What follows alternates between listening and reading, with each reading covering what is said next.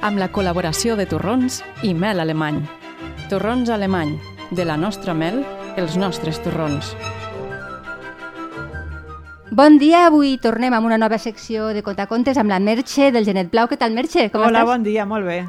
Quin conte ens portes avui? Doncs avui us portem un conte que es diu Cabòries al vent, de Pamela Butchart i publicat per Baula. Molt bé, i el... sempre t'ho pregunto, Sí. però la franja d'edat a la qual està destinada? Aquest una miqueta més gran, habitualment diem 3, 4, aquest a partir de 5, 5, 6, perquè parla una mica de quan algú té por o Ah. es que fica massa en coses. Aleshores Sí. ens interessa a tots, això, em sembla. Pels adults jo crec que també. també, també. També ens bé. endavant i quan vulguis, Merche. Molt bé.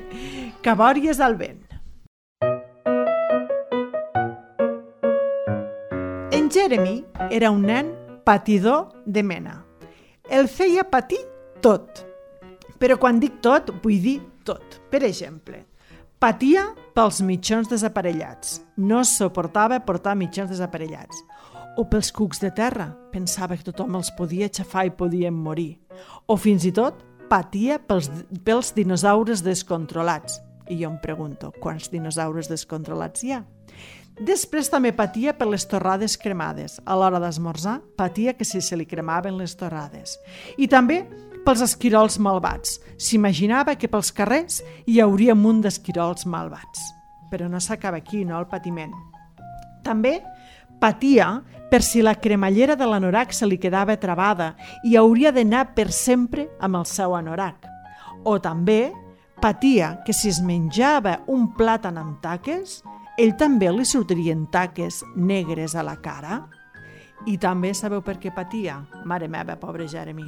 Patia per si els cordons de les sabates se li deslligaven. I clar, si se li deslligaven, segurament podria caure. En Jeremy, per això va treure tots els cordons de totes les sabates. Però sabeu què era el pitjor? Ni els esquirols, ni els cordons, ni els dinosaures.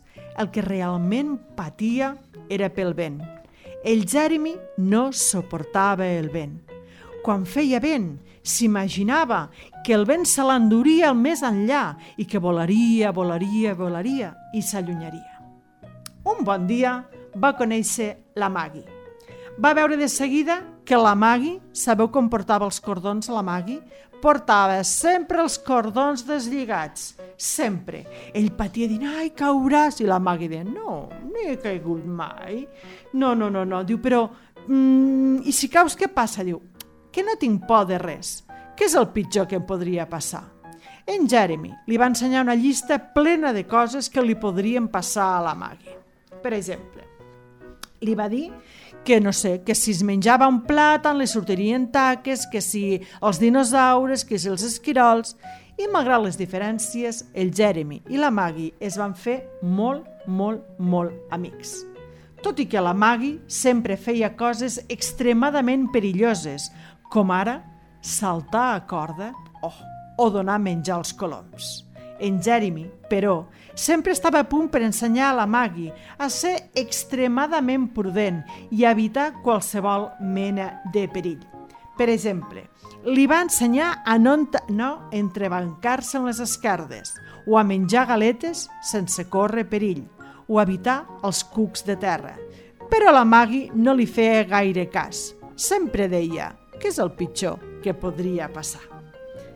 I tot va anar bé fins que una tarda que estaven jugant a casa del Jeremy va començar a fer uh, uh, va començar a bufar el vent molt fort. El Jeremy diu, ai, fa vent, no podem sortir de casa. En canvi, sabeu què? A la Maggie li encantava el vent. La Maggie tenia una melena negra rissada molt llarga i li encantava sentir com el vent li feia voleiar la melena. Així que la Maggie, sense pensar-s'ho una, ni dos, ni tres vegades, sabeu què va fer? Va obrir la porta, bum, i va marxar corrent a sentir el vent. El Jeremy diu, ai, ai, ai, què faig, què faig? Jo no vull sortir, però he d'anar a salvar la, la Maggie. Què faig, què faig? Total, que en un atac de valentia insospitat, la, el Jeremy va sortir i sabeu què va passar? Què penseu que va passar? el vent se'l va endur. Va començar a volar, a volar, a volar, i una forta ràfega de vent fins i tot li va traure les sabates.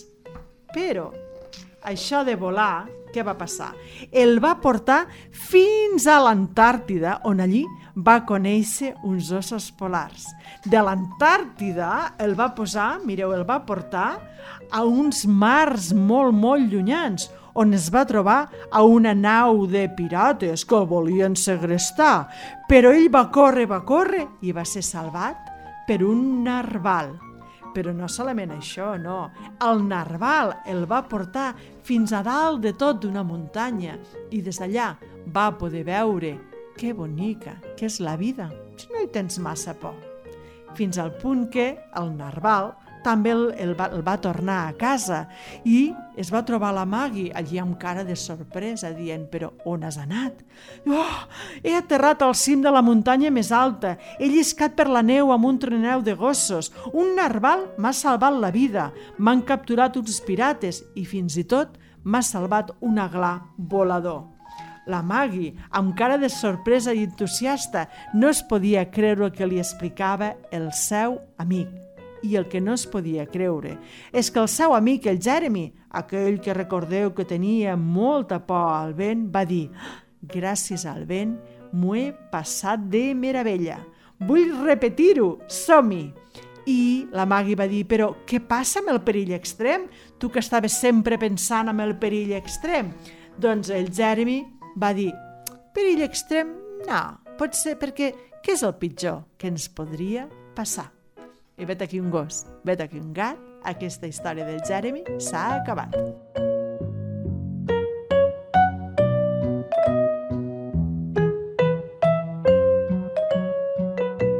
Aquest conte ha estat narrat per Merche París, responsable de la llibreria Genet Blau.